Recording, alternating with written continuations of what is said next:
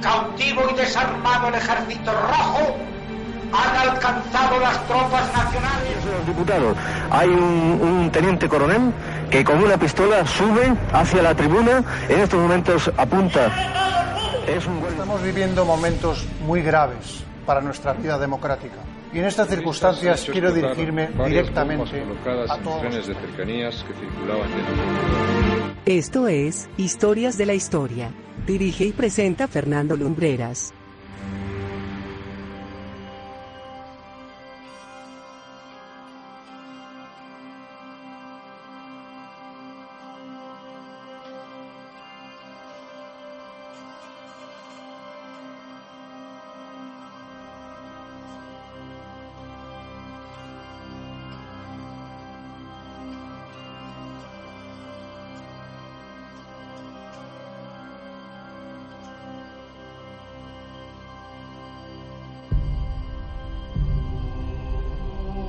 Muy buenas noches amigos. Movemos una semana más los engranajes radiofónicos de nuestra máquina del tiempo en historias de la historia para hablaros de un hombre que, pese a que su vida está ligada a uno de los más famosos personajes de la literatura universal, casi podemos tildar a esa vida de una aventura en sí misma.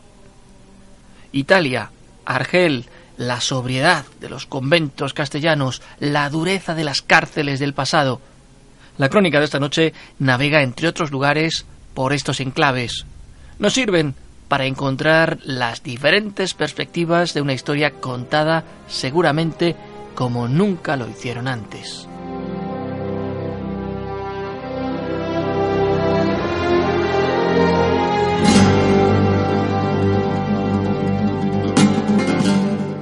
Esta noche aquí, en Historias de la Historia, nos sumergimos en la biografía de un hombre que cambió el curso de nuestras letras en un periodo de nuestra historia que con justa razón ha sido bautizado como el siglo de oro.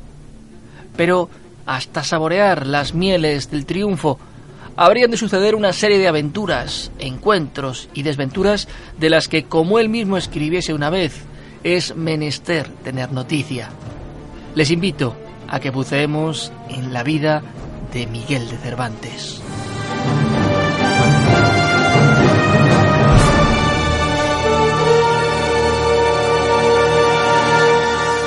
Y esa historia comienza en la localidad madrileña de Alcalá de Henares, supuestamente un 29 de septiembre de 1547. Y decimos supuestamente porque no existe un acta de nacimiento, aunque sí una de bautismo.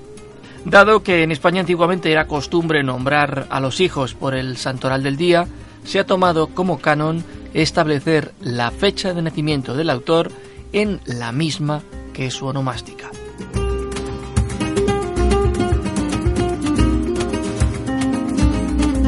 Sí sabemos que nació en la ciudad madrileña porque aún se conserva el acta de bautismo, oficiada en la iglesia de Santa María la Mayor por el sacerdote Bartolomé Serrano.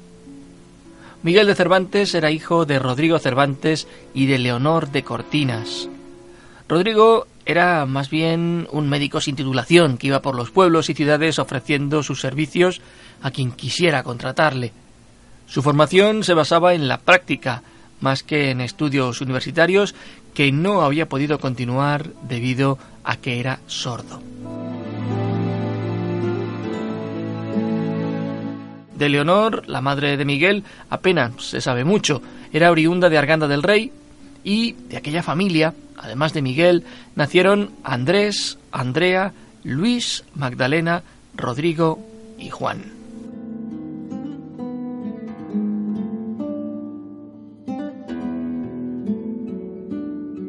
Poco sabemos de los años de infancia y adolescencia de Miguel, pero sí que ha quedado constatado que nunca inició estudios universitarios. Dada la itinerancia de la familia, pudo haber ido a alguna escuela en Valladolid o en Córdoba, donde la familia era muy bien considerada.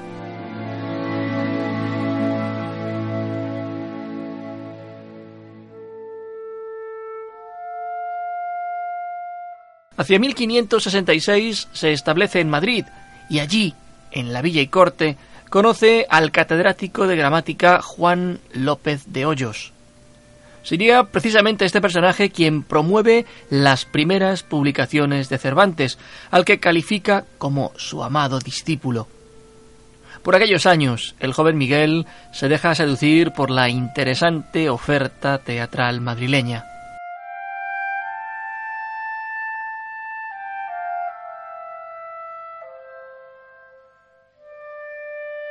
Pero he aquí que en 1559, en una supuesta pelea que termina en un acalorado duelo con un autor de una obra que le disgustó mucho, se busca un primer problema. Es detenido, encarcelado y merced a una providencia del rey Felipe II es trasladado a Italia.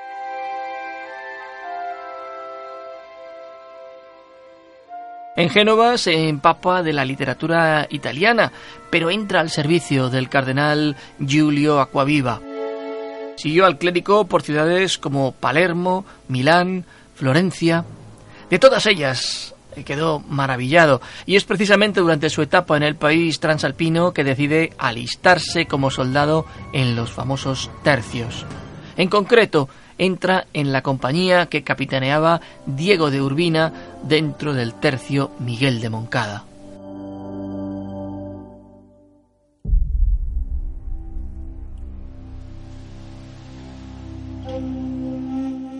El 7 de octubre de 1571, a bordo de la galera marquesa, participó en la célebre batalla de Lepanto, y es de ahí donde procede su apodo más famoso, el manco, pero no porque perdiera la mano, que nunca la perdió, sino porque por culpa de unas esquirlas de plomo que le seccionaron los nervios del brazo izquierdo, estos se le necropsaron. De hecho, las heridas no debieron ser de gravedad, porque un año después seguía en el ejército, llegando incluso a desembarcar en Túnez.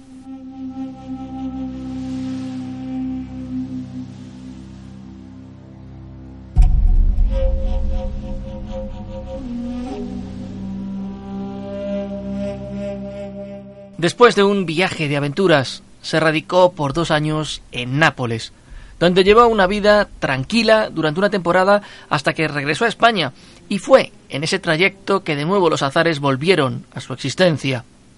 Regresaba a bordo de la galera Sol cuando una flotilla de barcos argelinos, capitaneados por el renegado albanés Mami Arnaute, les hizo presos cuando casi habían llegado a la costa española.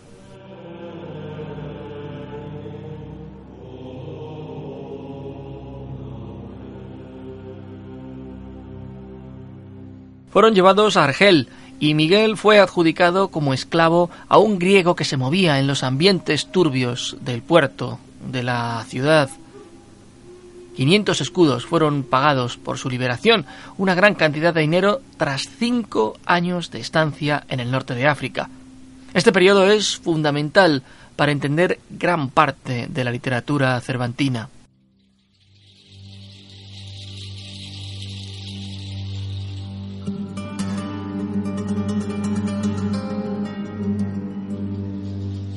Hasta cuatro veces intentó escapar antes de que se pagase ese cuantioso rescate y en otros tantos rocambolescos intentos acabó fracasado, torturado y golpeado por sus captores.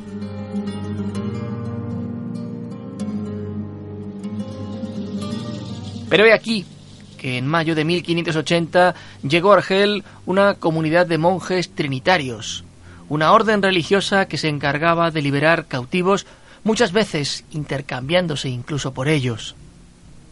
De toda esa comunidad destacaron dos monjes, Fray Antonio de la Bella y Fray Juan Gil. Entre los dos se encargaron de preparar el rescate que finalmente se produjo el 19 de septiembre de 1580. Cervantes llegó a costas españolas el 24 de octubre y se pudo reunir con sus familiares en diciembre de ese mismo año.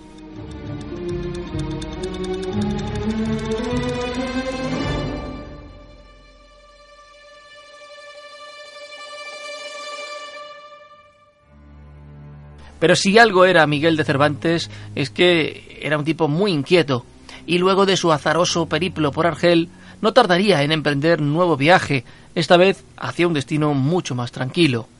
Portugal. El propósito de aquel trayecto no era otro que el de empezar de cero y conseguir algo de dinero con el que pagar las numerosas deudas contraídas por la familia para su rescate de Argel.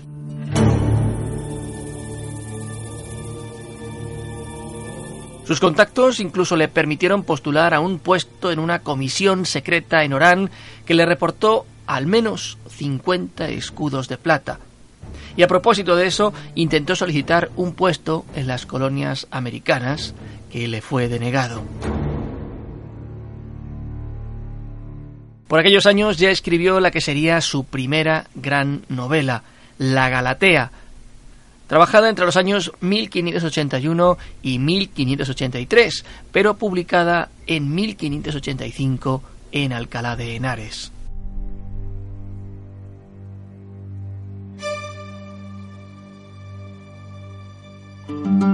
Eso sí, en diciembre de 1584 contrae matrimonio con Catalina de Salazar y Palacios. Por entonces ya era padre de una niña, fruto de una fugaz relación con la esposa de un tabernero de Alcalá. Esa niña era Isabel Rodríguez y Villafranca, que en un principio no llevó su apellido porque no la reconoció. Lo haría cuando la joven cumplió 16 años de edad. La relación entre padre e hija fue un auténtico tormento. El matrimonio con Catalina tampoco terminó de funcionar. Aguantó dos años. Miguel tenía entonces poco más de 40, ella apenas 20. La diferencia de edad y la clara diferencia de madurez de uno respecto a la otra hicieron que el matrimonio entrase en una crisis de la que no se recuperó. No tuvieron hijos y él comenzó a distanciarse pasando largas temporadas en Andalucía.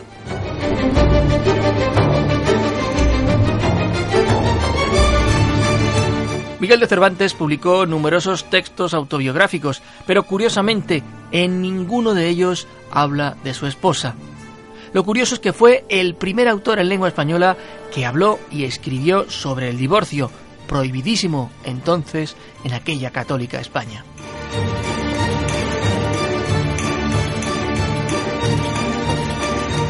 En 1587 se convierte en comisario de provisiones de la Armada Invencible y de esas idas y venidas entre Madrid y Andalucía, pasando por La Mancha, comenzará a gestarse la idea de escribir algo.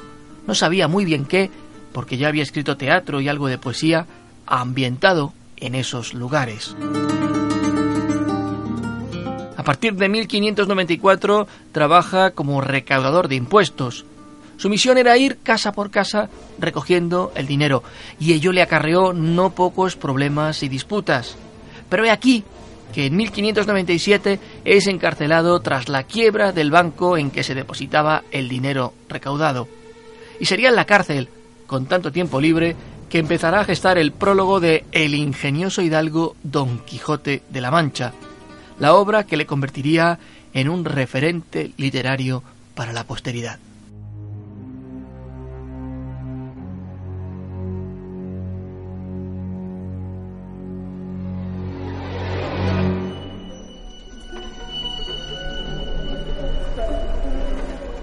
En 1605 publica la primera parte del Quijote, que se concibió como una burla a las novelas de caballería, Inspirándose vagamente en el mito medieval del rey pescador en la búsqueda del santo grial, Cervantes cuenta la vida de un hombre enloquecido de leer novelas de caballería que emprende un tortuoso viaje por la Mancha y en el que van apareciendo personajes casi tópicos de esa literatura medieval española. No quiso hacer una novela de caballerías, pero, pero casi le salió la mejor de todas.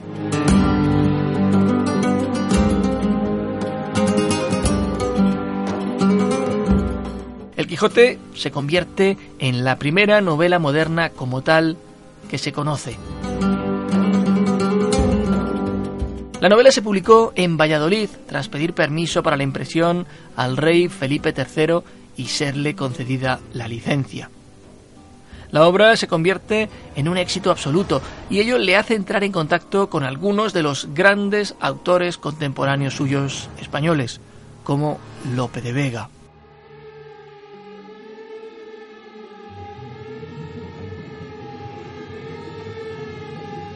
Tras aquel éxito, escribió a continuación las novelas ejemplares, pero he aquí que comenzaron a surgir historias con Don Quijote de trasfondo en las que él no había participado.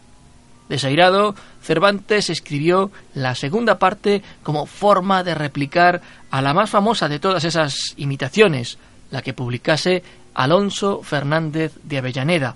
Y para evitar que otros siguieran los pasos de Alonso, decidió matar al personaje.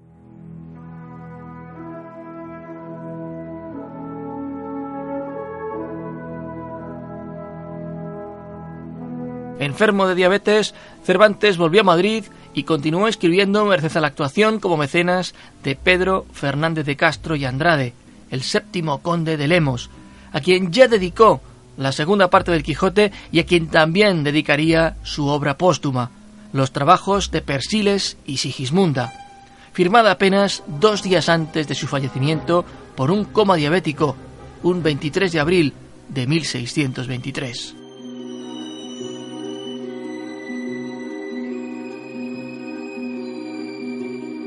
Se dice que el inglés William Shakespeare y Cervantes fallecieron el mismo día, pero este aspecto no es cierto. En España nos regíamos entonces por el llamado calendario gregoriano, que es el que sigue vigente hoy, mientras que en Inglaterra el que se utilizaba era el calendario juliano. Así, el autor de Hamlet o de Romeo y Julieta murió cuando en España era 3 de mayo.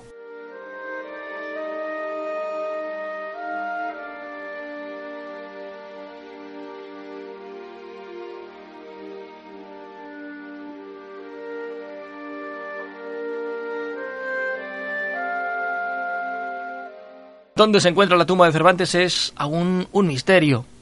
Sí se sabe que deseó ser enterrado en el convento de los Trinitarios del barrio de Huertas en que vivía, pero las diferentes ampliaciones del templo han hecho muy complicado localizar sus restos mortales, pese a que se han puesto en marcha varias iniciativas para dar con ellos. La última de todas ellas es del año 2015 y acotó que sus huesos estaban en un osario junto a los de 17 personas más que fue encontrado en el subsuelo de la iglesia madrileña.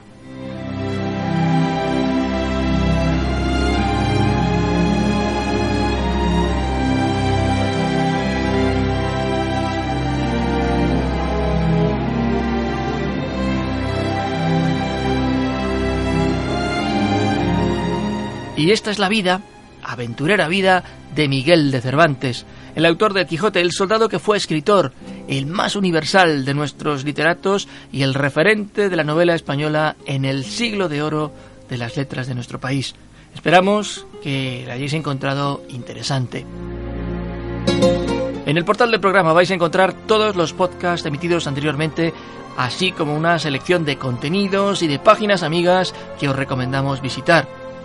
Nosotros regresaremos dentro de muy poquito con nuevas historias, con nuevas aventuras.